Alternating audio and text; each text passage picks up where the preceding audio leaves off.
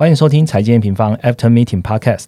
现在录制时间为台湾时间二月十九号下午一点整。本次的主题是年后准备上车了，先听开红盘前后行情吧。按下订阅后，我们就开始吧。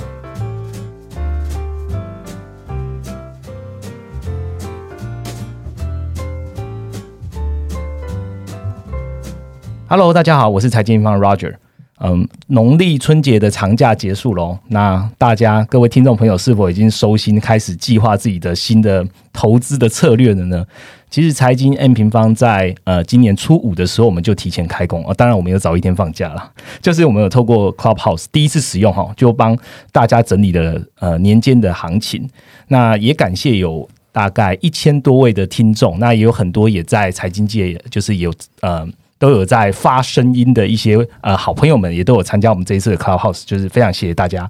那我们希望这一次的 Clubhouse 可以对呃今年大家的一些投资的策略跟组合是有一些帮助的啦。那如果你没有 Apple 不是 Apple 手机哈，是安卓用户，然后也没有时间刚好跟到那一波，没关系。我们除了把它变成快报之外，我们今天的这个 Podcast 呢，就来好好讲一下年间前后开红盘前后的这个行情，加上就是这两天的一些呃市场上的一些变化。所以我们就来欢迎我们研究员 Viviana 吧。Hello，大家好。Hi Viviana，那个过年有去哪里玩吗？没有 赌钱，赌钱哦！我相信应该应该每个人都有碰一些些啦，就是麻将什么的。但也好，我们的那个陈部长说，尽量也不要到人多的地方去。对对对，好，我以为你会说你在家里写。N 平方的报告也也是有，我们是两性企业哦。好，那其实比约娜这一次来，也也是帮我们呃这一次的报告里面，他也琢磨了很多，就是在年间的一些呃方向跟他的一些呃观察，所以等一下大家都可以听到。那我们也知道，就是在这一次的过年期间，我们都听到哦，好多的疫苗的新闻哦，就是有正面的新闻出来了。那也有看，也有听到，就是哎，最近的油油价哦强非常的强劲，那美元看起来还是被压抑在合理的。低档这样子，那资金流资金的流动会怎么跑？另外还有一件事就是中国啊，这一次一直提倡所谓的在地过年哈，就地过年，那是不是真的有效？因为我们原本季节性从季节性的图表来看的话，农呃春节期间它本来就是一个比较属于低生产高消费，对中国的市场来说是这么做，但这一次的就地过年的状况怎么样呢？然后下一个问题是，美国的一点九兆的刺激方案，哎，看起来到底是过了没啊？好像提出去，然后现在好像过还是没过，在中间这样子。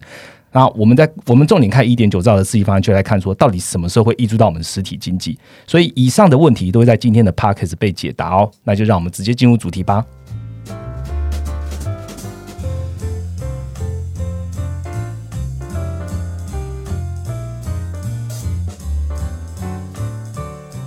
OK，首先我们进入第一个主题哦，就是在呃过年期间，其实美国呃不止美国啦，就是各大市场的股市表现其实还算不错。那也反映就是本周在台股牛年开出一个还不错的大红盘哦。但虽然这这两天还是有些微的一些震荡这样子，那就先请比边来为我们掌握一下近期的股市行情吧。好，那年间封关的期间呢，其实全球股市是延续一个先前比较乐观的一个情绪。那包括说从 VIX 指数去看的话，是在去年底以来首次的收在二十以下的低位。那包括说从美股来看的话，美股是又再创新高的状况，那导致说今。呃，上个礼拜来看的话，周三开红盘，台股是直接的一个跳涨。那一直到目前我们在录制 podcast 的时间为止，都还是稳站在一万六千两百以上。嗯，我们现在股市这样乐观的表现，其实跟疫苗的关系很大，对吗？对，那疫苗的状况，其实我们在呃一月二十七号的一个快报就有提醒大家，关于疫苗施打后续有两个观察重点。那第一个是从目前现在疫苗施打最快的以色列来去看疫苗的有效性。那另外一个话就是去直接去观察，包括像是呃欧美主要国家像美国的一个施打进度。那从这两点来看，第一个就是以色列，其实以色列它在年间有传出一个非常算是疫。疫苗的一个捷报啦，他在呃过年期间是初三的时候，他的一个最大的医疗服务机构呃克拉利特的时候，他有发表一个报告，显示说他的国民接种完整两剂，不管是呃辉瑞或是 BioNTech 共同研发的疫苗之后，其实呃，它出现感染的症状的比例是下降了九十四个 percent，嗯。那出现严重症状的比例也是下降了九十二 percent，嗯。那另外还有另外一个也是以色列的一个科学研究所，也是在月初的时候有发表一个报告，表示说第一批接种疫苗老年人的住院比例跟重症比例都是出现明显的下降。嗯。那所以首先从以色列这边的状况来看啊，其实疫苗它目前看起来它的有效性是蛮就是蛮好的，嗯，我可以跟听众朋友 update 一下，就是以色列目前施打的技术占总人口的比例，呃，大概是快要将近八十 percent，但是这个是混合的。那至少施打一剂占人口的比率的话，也快要五十 percent 了。对国力的展现。对，好，那下一个呢？第二个重点的话，就是一个施打的进度嘛。嗯那呃，目前的话，还是以已开发国家这边施打状况是比较乐观的。那我们之前在呃一月的报告有提到说，呃，如果美国它现在，例如说它的每日新增的疫苗施打的一个技术是维持在一百五十万剂以上，嗯那我们去试算一下，它就有可能真的在夏季之前达到群体免疫。嗯那过了一个年回来，它现在的每日的施打的技术已经接甚至接近一百七十哇，它这万。增速很快耶、对啊，所以从刚刚提到这两年来看的话，整体来说疫苗的状况是非常乐观的。嗯嗯，那如果你用比较简单的方式直接去看新增确诊的数字来看，其实现在新增确诊的数字也是从一月时候的高峰回落到去年十月，嗯嗯也就是接近呃去年冬季疫情在爆发之前的一个水准。嗯那呃从开红盘之后这一两天的美股的盘势也有看到，其实市场有慢慢的在反映下半年成熟市场这边率先达到群体免疫的这件事情。嗯，包括说呃二月十七到十八号美股的盘势，其实科技股是有一点点拉回，但是呢，像是一些重灾股，像是电影啊、电影院、游轮等等的，都是呈现逆势上涨的。嗯那我们在开工前一天的 Clubhouse 的研究部会议，其实也有提到说，其实我们呃研究员认为说，其实可以慢慢的去布局一些像是一线服务业冲击比较大的板块类股。嗯，像刚刚提到的电影院啊、游轮这些旅游服务这些嘛。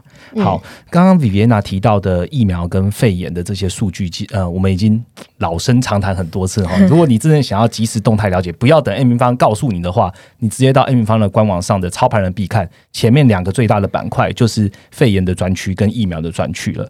那这边要特别说明，就是以色列的状况。那为什么是以色列？原因就是因为它现在施打的普及率是最高的。那刚刚讲到国力的展现，所以有钱，然后人口又没有那么多，所以它的普及率就会比较快。这样子，所以大家可以来看一下以色列的状况，来进而来猜测说，未来的每一个国家，它到了这样的接种水准的时候，呃，整个呃疫苗被压抑的状况会是怎么样？诶、诶疫情被压抑的状况会是怎么样走？那除了这样的疫苗跟疫情之外，其实我们过年前就一直有提到了哈，就是呃消费端最重要的美国他们的这个一点九兆的刺激方案。那在这个过年期间，甚至到呃开红盘后两天，有什么样的新消息吗？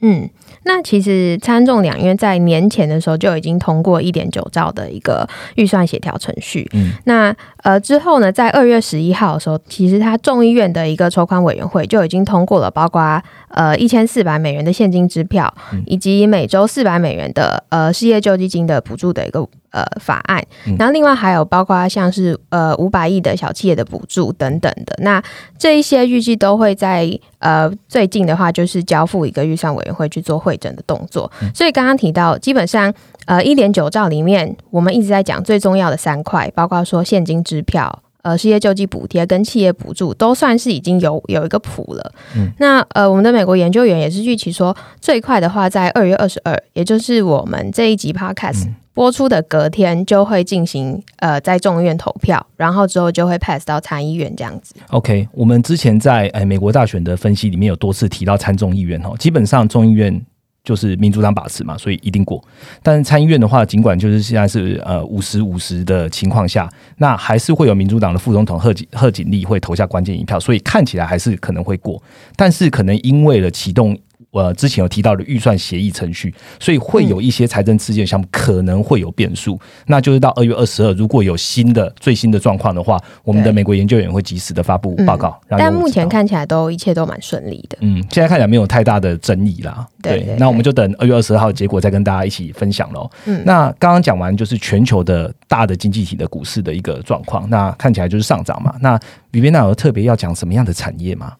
呃，年间的话，呃，包括说美股这边表现最亮眼的产业，就是莫非就是科科技科技对科技股。那虽然说前面讲到科技股这几天虽然有稍稍的看起来有一点后继无力，但是嗯，我自己主观会是会是觉得说，只是因为它年间的涨多，那这几天就稍微做一个休息这样子。那年间的盘势的话，包括说你看 S M P 它其实大概上涨了一点二个 percent 左右，但是呢，呃，费半指数是大涨了将近八趴。对，那呃，包括说其他板块，中国的如果去看期货 A 五十期货也是表现非常亮眼。那大家知道现在的话。呃，现现在是在公布去年 Q 四的一个财报季。那到目前为止，S M P 的财报大概已经公布了七到八成以上。嗯，那。呃，现在去看一下所有公公布财报的公司里面，有接近八成的公司，它的最最终公布的一个财报获利是优于预期的状况。嗯，那这个八成的这个数字是近十年以来的一个非常高的一个数字。对，那从产业间的角度来看的话，包括说科技跟通讯类股是表现最好的状况。那这两个产业的财报获利优于预期比例都有在九十 percent 一样，是是大幅的优于刚刚提到整体八八成左右的一个状况。那包括说，呃，像是苹果啊、Alphabet、呃、微软这些科技巨头，它的财报都是非常亮眼，而且是打败市场预期的。那另外还有就是，其实标普它每一季度在公布财报的时候，它会去把每一家企业对于未来一年的获利预期、EPS 的预期去做一个统整啊，它把它 aggregate 成一个像是呃产业板块的分类。然后还有，他也会去统整整体 S M P 五百家企业的状况。嗯，那所以刚刚讲完产业间的一个比较，那我们现在去看一下，从时间点上来看，其实，在呃去年积极的影响之下，今年其实 Q one 的话，有望就看到一个财报成长的高峰。那整体它的统计下来，S M P 的 E P S 年增在 Q one 的时候，可以甚至达到接近一百 percent 的年增成长。那这个速度的话，其实 Q one 大概就是一个高峰了。但是越接近年终的话，可能是会呈现放缓的情况，所以我们会建议说，下半年去管而去转而去关注一些绝对金额创高的板块，例如说现在在讲的科技股。呃，去看一下它的预期的话，其实它今年 Q 四目前预估的 EPS 都还是可以过前高的状况。那也就是说，下半年科技股它的其实获利的一个绝对金额还是有望在创高的。嗯，那包括前面我们在讲财政新一轮的财政纾困顺利出台的几率会，呃，顺利出台的话会。大大的增加这样子的一个几率，嗯，那长线而言去看的话，包括说现在资金的状况还是非常的充裕，那未来的成长预期都还是在科技相关的区域跟板块，也是我们一直比较看好的一个长线的标的。嗯，刚刚 Vivi 提到的绝对金额啊，其实有在发了我们的听众朋友应该都知道，我们很关注一项经济数据的绝对金额，其实就是台湾的出口。那在过年前，台湾也公布了一月的出口，对吗 B 可以跟大家说一下，吓死人！对，又来了，吓死人！二月八号的时候，呃，有公布了一月的台湾出口是创历史新高，是三百四十二亿美元。那它的年增是三十六点八，非常高的年增。对，它去年年底的时候是大概十二 percent 而已，所以是翻三倍。对，那去看细项的话，包括说，呃。一直都很强的自通性跟电子零组件，分别它的年增是四十二点九跟四十七点五 percent，都是非常非常强的一个位置。那让台湾的一个贸易顺差能够持续的保持在高位。那去看一下近期一个上市上柜公司公布一月营收的状况，呃，一月营收有创历史新高的呃公司，其实也都是以电子产业为主。那显示说，呃，我们有讲到说电子产业它有一个旺季跟淡季嘛？对。那从这样子的一个出口数据跟营收来看的话，上半年电子业的盈余就是有望就是呈现一个淡季不淡对的状况。那其实这也反映在股价上啊。过年期间的时候，在美国上市的，包括说台积电、联电、日月光等这些半导体公司的 ADR 都是呈现一个大涨的状况。嗯，我们看到这样的电子出口，其实同步来讲的话，你知道了台股，你也会看。到了台币哦，那台币现在保持在二十七字头的水位，那涨势很强啦，就是大家从 二十九说哎买买买，二十八买买买，二七了，对，那 Vivi 怎么看台币呢？嗯，台币的话，其实像央行前一阵子有公布的，就是一大长串炒汇的外资名单嘛。然后他在近期也重新修正了有关于汇率交易的一个规范。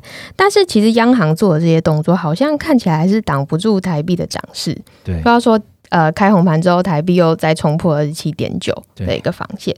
那我觉得最重要的还是因为台湾这一波它是受惠于一个产业趋势的状况，那也会持续的去吸引资金回流。嗯，二月五号的时候有公布了台湾一月的外汇存底金额是大概是五千四百亿美元，是也是历史对也是历史新高。那也显示说国际的热钱是持续的一直在涌入台湾。那我觉得这样子的一个产业趋势跟台湾基本面很好的状况是已经是既定的事实了，而且它这样子的趋势也不会在短期内有个改变，所以台币接下来重点可能还是会看央行这边。那之前美国有宣布台湾是汇率操纵国，对的观察名单，对对。所以目前看起来央行还没有说非常大动作去压汇率。那另外一部分的话，还是最重要就是要回来去看美元自己本身的一个状况。那现在美元是非常低的一个水平。讲到美元，那我们也想要知道说，哎，整个国际的外汇在年间的表现如何？那呃，Vivi 告诉我们这一第一个主题就是把股市的状况，然后甚至台湾特别拿出来讲，告诉大家说，其实股市的状况还是延续年前之前的一一呃的行情，甚至在台股开红盘的时候，也是开出一个非常亮眼的成绩单。尽管这两天的呃震动是些微大一些，但下一个主题我们来讲，好好来讲一下国际外汇的部分，还有原物料的走势。那我们下一个主题跟大家见喽。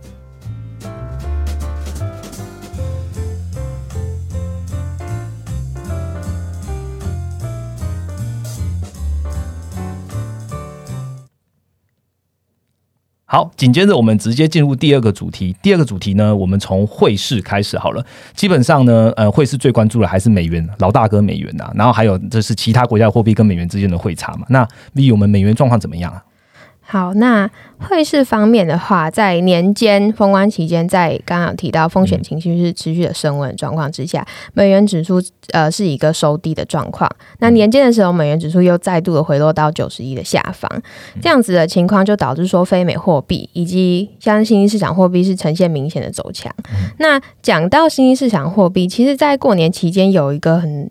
算是重要的央行，它也举行了利率决策会议。那这个央行就是俄罗斯央行。俄罗斯央行也算重要的央行吗？为什么？对，就是俄罗斯央行，它其实平常不是说太多人关注。嗯，但是我们之前在不管是 Podcast 或者是我们的快报里面，都一直在提到说，新兴市场因为它对于物价的变化的敏感度是比较高的，以及它的经济体对于低利率的容忍度是比较低的状况，所以它可以被视为是这一次。的一个货币政策先行转向的一个指标。OK，那我们在呃十月的投资月报的时候就有讲说，新兴市场的降息循环已经来到尾声。那除了俄罗斯之外，巴西作为一个主要新兴市场国家，它在去年十二月的时候就有开始暗示说通膨会回升。那一月的时候，它的利率决策会议也正式的确认它的前瞻指引是退场。那主要就是因为通膨已经充分接近目标，那它的货币政策会回归到通膨框架。嗯，这个。的意思就是，它其实是在为它的升息做铺路。嗯，那刚刚讲巴西的通膨，巴西在年间的时候有公布它二月的一个 CPI 的那数字是来到四点五六 percent，是已经持续的在超过央行四趴的目标。那其实俄罗斯它的通膨同样也是在四趴以上，所以俄罗斯这一次的一个利率决策会议，它是在呃从去年一起来，它呃连续了四次维持利率不动。利率决策不动之后，他这一次的利率决策会议是首部首度发表了一个比较鹰派的声明。那我去 quote 一下他的央行总裁在记者会说，呃，他的原文是说他的 the potential for easing monetary policy has been exhausted，就是说他不会再去做更宽松的一个呃货利率的一个决策。嗯嗯。那新兴市场这样的货币政策转向，那也是因为受到说。呃，最近啊，原物料价格的一个飙涨。那我们知道说，新兴市场很多国家都是属于原物料的出口国，所以原物料价格这样上涨是有利于新兴市场的基本面，让央行去可以做一个升息的动作。嗯，我们刚刚讲到的巴西跟俄罗斯啊，其实就是除了关心联总会的货币政策之外，这两个国家我们目前的央行的动态，我们可以把它当做一个先行指标来看一下，说新兴市场现在对于目前的低利，他们还能不能？撑得下去？那通膨来了，他们是什么时候会开始升息？所以可以请大家跟我们一起关注这两个国家接下来央行的动作。那我们在讲就是呃新兴市场它做呃可能会升息，其实他们也会影响到接下来会影响到就是这些资金会不会继继续停泊在这些国家这些新市场里面？那讲到这边就会讲到原物料了。那我们 Vivi，我们这一次呃这年间的原物料行情是怎么走呢？好，刚刚提到原物料的最近的一个飙涨嘛，那其实，在年间的话，也是持续延续这样的一个趋势，包括说布兰特以及 WTI 的双双大涨。那工业金属的表现，包括说铜跟铁矿砂，也是。摆脱了前几周的一个比较震荡下行的趋势，那年间的时候是呈现大幅上扬，包括铜价是再破了七年的新高。嗯，那我们一直在讲说，去年第四季以来原物料价格的表现，其实跟这一波制造业循环是很有关系的。那我们在年呃年前的那集 podcast 也有提醒大家要特别去关注中国这一次就地过年的政策会怎么样去影响制造业循环。制造业循环是什么？可以先说明一下吗？好，那呃，制造业循环，呃，它是算是景气循环的一种。那它基本上就跟着库存循环一起。那它每三到四年的时候会走一次。那其实从很多数据都可以去佐证这样子的一个循环，像是呃最直观的各国的一个制造业 PMI 的指数，或者是呃资产价格同金比。那或者是你去看美国或者是其他地方的一个订单成长的状况，甚至是国际运价的变动，都会符合这样子制造业三到四年的一个循环。嗯，那为什么我们就是叫大家要去关注说中国这一次就地过年会怎么去影响制造业循环呢？嗯。主要就是因为去年疫情来啊，就是它的一个全球的一个网购需求大幅飙升。那这除了受到大量的解封需求影响之外，还有就是消费模式改变带起的需求暴增。那所以国际的航线上面的话，就出现一个货柜调度不及、缺船缺柜、港口关闭，然后造成一个供给端的大幅趋紧。所以过去一年来的一个世界的。货柜的运价指数是持续的创历史新高，就是年增都是一百两百 percent 这种。那尤其是在亚洲到欧美这边的航线。那其实这样子的状况就会导致说，全球都在出现一个订单积压跟供应商交货时间大幅拉长的状况。那刚提到的订单积压跟供应商交货时间这两个因素是推升各国 PMI 在高点的一个主要的原因之一。那不过，均看运价走势的话，它其实是具有季节性的变动。嗯，那往年来讲的话，中国因为过年的停工，所以在年后都会出现一个运价滑落的现象。但是这一次中国的一个就地过年，然后生产端不停工。也就是等于说，国际的货柜它没有时间去调度回亚洲，所以这样子缺柜的问题就还是会很紧张，还是很紧张。对，那这样子的情况之下，当然运价就也不会看到太大幅的回落，所以整体的供应链状况也还是会很趋紧。但这其实会是有利于制造业循环的延长，也会有利于原物料的表现。嗯。等于生产端没有停火就对了，大家继续生产。对，那这一次的就地过年，那再加上说中国其实呃最近几个月的出口数据都很好，因为它的出口订单是非常强劲的。那这一次中国它的部分沿海地区的出口企业是采取不停工，或者是说他们在初三之后就全面开工。嗯，那目前虽然说因为过过年才刚结束嘛，目前还没有看到一些经济指标更新，但是从我们刚刚提到的原物料价格，包括说铜啊、镍啊，或者是甚至是螺纹钢等等的这些原物料价格，都可以看到它都是呈现持稳或是走升，呈现一个逆季节性的表现。那也反映说这一次不停工的政策，确实有使得呃工业生产跟出口的一个状况都是保持在高位。嗯，讲到中国的就地过年啊，呃，我们的 M 研究员就。也在二月十八号的时候推出了一个呃中国就地过年究竟有没有影响复苏复苏进程的一个文章，所以有兴趣的听众朋友可以来了解一下。哎，刚刚 B B N 娜跟我们讲到的，其实都在讲的是中国生产端这边因为就地过年有没有影响？看起来是没有影响的。但还有另外一个就是中国的消费端，它在中国就地过年之后，哎，会不会大家都去工厂上班啦，然后就不消费啦，电影院就没有人了？那事实上，你可以来我们的快报这边看，你就会知道说对消费端自己究竟。有没有影响？所以有兴趣的听众朋友，欢迎到 N 元官网来看哈。那我们呃刚刚有讲到，就是过年前在讲的那一集 Podcast 吧，春节该注意什么东西？还有一个很重要的项目，其实就是跟油价有关了，那就是 OPEC。那 OPEC 在二月十一号的时候，其实它也有公布了月报，对吗？嗯，那你呃跟听众朋友说一下吧。嗯，那其实。呃，原油价格它其实除了受到我刚刚讲的循环的话，另外还有就是一个控制油市的隐形的手，那就是 OPEC Plus 这边。那 OPEC 最近的动向，它在年近的时候就是它上调了二零二一年的全球原油的需求预测，那它是比一月的时候再上调了大概是每天十四万桶这样子的一个需求量。那主要复苏的区域包括说它上调了，主要来自美国这边。那原因是因为我们在第一个 part 提到的一个疫苗的乐观状况。及财政刺激的预期，那这样子这两个事情都会带动，包括说工业用油的恢复。那另外这一次 OPEC 它也去预期说，下半年的交通用油会出现一个比较明显的复苏。那跟我们最一开始提到说，下半年呃疫苗的的施打状况，对，会逐渐达到群体免疫的时间点是吻合的。那另外除了美国之外，就还有来自中国跟印度这两大新兴市场的原油复苏。那其实从最新的一个。美国 EIA 公布的数据也可以看到，油市其实是有油市的供需是有逐渐在好转的一个现象。嗯那二月十二的时候有公布的一个原油的呃库存是大幅减少了七百二十五万桶，是优于预期市场预期的两百四十二万桶，大概三倍。哇，三倍耶！对，所以嗯，如果从这两天的一个原物料的走势来总结一下。这两天的原物料也是持续的在反映中国就是过年生产不停工，以及全球的需求回升的预期。包括说布兰特原油在呃这一两天又涨破了六十五，那甚至是 WTI 原油开始看到六六字头了。好，谢谢 Vivian。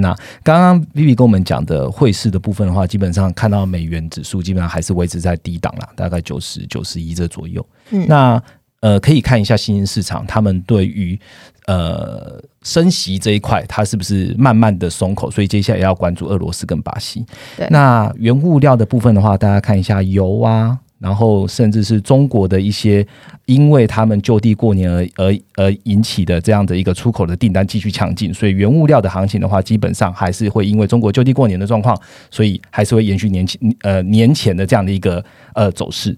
那我们这刚刚这样讲完汇市跟原物料之后，看诶，看起来加上股市之后，全球好像是一片乐观，对，好像歌舞升平都没事这样子。但呃，我相信有在投资的朋友都知道，市场永远都是变化莫测的。嗯，那例如说昨天二月十八号，我们录制的昨天了哈，晚上美国的股市的科技类股也是有一到两 percent 的回档，这样。对，所以下一个主题我们来聊聊全球现在一片欢腾的情况下，这个投资可能会遇到什么样的风险吧？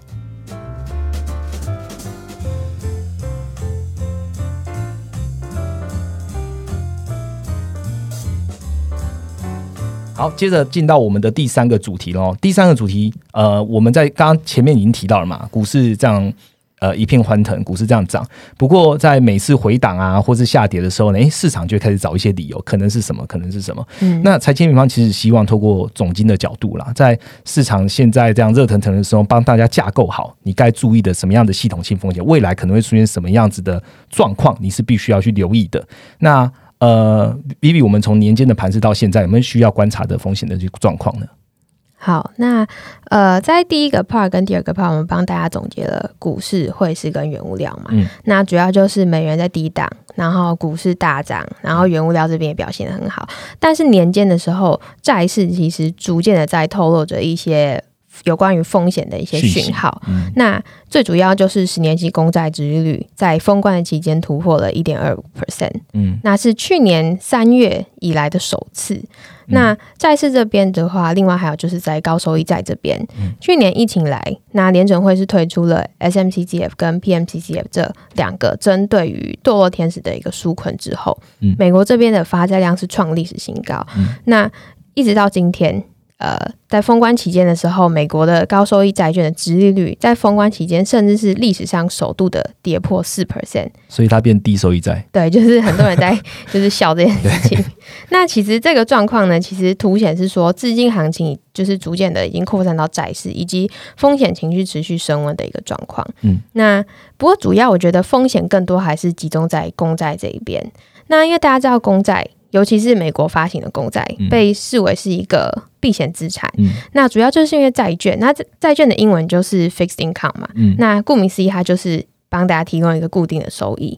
那这个固定收益基本上就是来自于债券的值利率。嗯，不知道大家还记不记得，在二零一八年的时候，那那个时候美国的十年期公债值利率是一度的触及三 percent。嗯，那导致说股市出现一个比较明显的修正，跑去买债。对，那就是因为资金转而去追逐债市的所谓的一个固定收益，那造成股市这边资金撤出的一个影响。嗯，那所以，嗯，我觉得这会是接下来除了美元指数回升之外。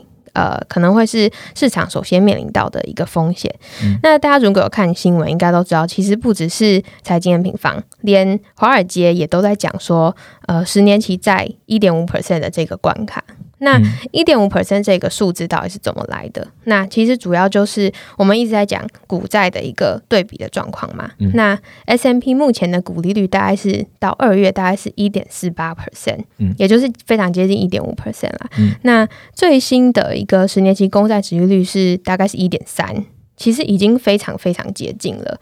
那呃，我觉得好事是在于说，目前市场越来越多人在讨论公债殖率的这件事情，也代表说，其实预期已经有开始在 build up。那我觉得这是一件好事。嗯，那拉长来看，嗯，以景气未界来说的话。其实现在都还是我自己会觉得说，还是在一个复苏的阶段。那在这样子的一个阶段之下，都还会是一个股优于债的状况。应该呃，长期来讲说，这样子一点五趴的一个门槛，不至于会造成一个股债之间趋势性的反转。嗯，那包括说，联准会在二月十八号发表的一个会议纪要中有提到，他认为说经济复苏的状况离目标距离还很远，那通膨的回升他也觉得是短期，而且是可以预期到的，所以至少在上半年，联准会的一个宽松的快度是不会去改变的，所以也就是说，美债殖利率它应该是不会说一个非常大幅的一个回升，那所以呃，会觉得说美债值利率它这样子的一个回升。嗯，不会是一个长期的造成股债之间趋势性的反转，但是短期来说，它可能还会是一个潜在的一个 trigger 股市去做一个回调的风险，所以可能还是要大家还是要多多去留意。嗯，我帮听众朋友问一下好了，因为其实呃有在关注就是股市或者是方舟的人，应该都知道，就是二月初的时候，呃，我们的木头姐哈 Kathy Wood，她也有在那个雅虎反面说，哎，她不相信股市会有 bubble，但是债市会。那 Vivi 你是这样觉得吗？债市会遇到 bubble 吗？嗯，好，那股市这边的话，我觉得股市会不会泡沫，其实，呃，这样的一个衡量就是办法很见仁见智。那因为有很多种的评价方法嘛，那就看你要信哪一派。但是我其实蛮认同，就是 Katy Woods 讲说债市有泡沫的一个说法。那因为其实，在疫情之前，债券的值率就已经很低了。那疫情前大概十年期公债这个。值率的水准大概是两个 percent 左右，其实跟现在没有差多远。嗯，那当时其实就已经有人在戏称说，像高收益债其实已经是低收益债了。嗯，那嗯，债市就失去了我刚刚前面提到的一个固定收益的这个功能。嗯，那再加上说，嗯，一九年从预防性降息来，那央行一直在放钱啊，压低利率啊，导致说债券价格上扬。那其实当时就有。一点觉得说市场有点在把债券当股票炒，那债券反而是用来去赚它的资本利的，对，这其实是一件蛮奇怪的事情。那但因为实际上说真正有一个就是创造新的生产力的地方，其实是股市，那也就是 c a t h y Woods 他一直在提到的一个 disruptive innovation，就是破坏性创新。的一个部分。那再加上说疫情之后啊，包括说政府跟企业都是大幅发债，那。政府的债务发行量是创二战以来的新高，企业在这边，那给大家一个数字，在呃二零二零年的时候，美国的企业债发行量，包括头等债、高收债，嗯，那加起来的金额大概是二点二兆，那是历史上首次突破两兆，那就是说企业债是企业是疯狂在发债，那这么大的一个债务的发行量，那很多人就。有在讲说一些僵尸企业啊，其实就是在靠这些低利率以债养债的方式在存活。所以我觉得，呃，一旦利率回升，就是说联准会这边，它如果它真的货币政策去做一个转向，那导致说利率回升的话，其实我觉得债市这边的风险，我自己感觉是更大，相对于股市。嗯，好，谢谢 B B 告诉我们，就是呃年间的行情加上开红盘的这两天的一些观察。那其实我们从股、呃汇、原物料。我们都可以看到说，哎，看起来这一波的行情还是延续我们年前讨论的一些方向。不过，各位听众朋友也可以来关注债市。债市的话，我们来看一下，就是十年期的公债殖利率，它到底会不会现在已经到一点三了嘛？那离一点五基本上还是 零点二个 percent 的，那股市的机会成本、股债的机会成本会不会因此达到一点五 percent 的时候就会有反转呢？所以也可以来看我们财经平方最新的报告。我们在这个只要任何的反转或者发生什么样的讯号的时候，我们会发给听众朋友，让让呃 M M Pro 也可以进来看我们的报告，来看一下详细的内容。这样好，那。今天的内容大概讲到这边了，但结束之前呢，我还是想要跟呃各位听众朋友说一下，就是财经平方接下来在规划了两个比较重要的嗯计划吧，应该说计划。第一个是大家应该有开始有在 follow 我们 podcast，应该有知道，我们现在开始在讨论 CBDC 哦，央行数位货币。那其实我们在接下来的三月，呃，各位朋友应该也都可以在我们的官网上看到，我们会推出。最新的 CBDC 的呃线上课程，那这个课程呢，呃，内容我就先不剧透了。那反正就是我们希望教导你看懂什么叫做电子货币。电子货币的加密货币是什么？加连接比特币也是这样。哦，对，比特币好五万，好的，这这个等下我也会讲。那呃，之电子 CBD 之于电子货币又有什么样的差别？CBD 跟现金又有什么样的差别？未来你了解的 CBDC 有哪些商品可以投资？你好像快把 agenda 讲完了。好，然后第二个主题刚刚有讲到就是比特币的部分。呃，我们其实不只是针对比特币，我们针对加密货币呢，我们接下来会在 M 平方的操盘人必看。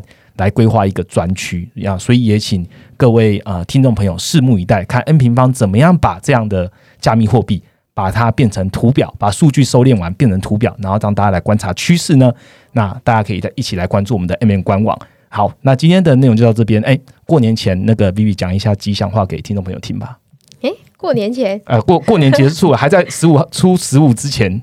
讲一下吉祥话。哎，我过年前好像有祝大家就是牛市走不完嘛。嗯，现在看起来就是开红盘，大家都收到一个大红包。哎呦，好好 好，这样放你过。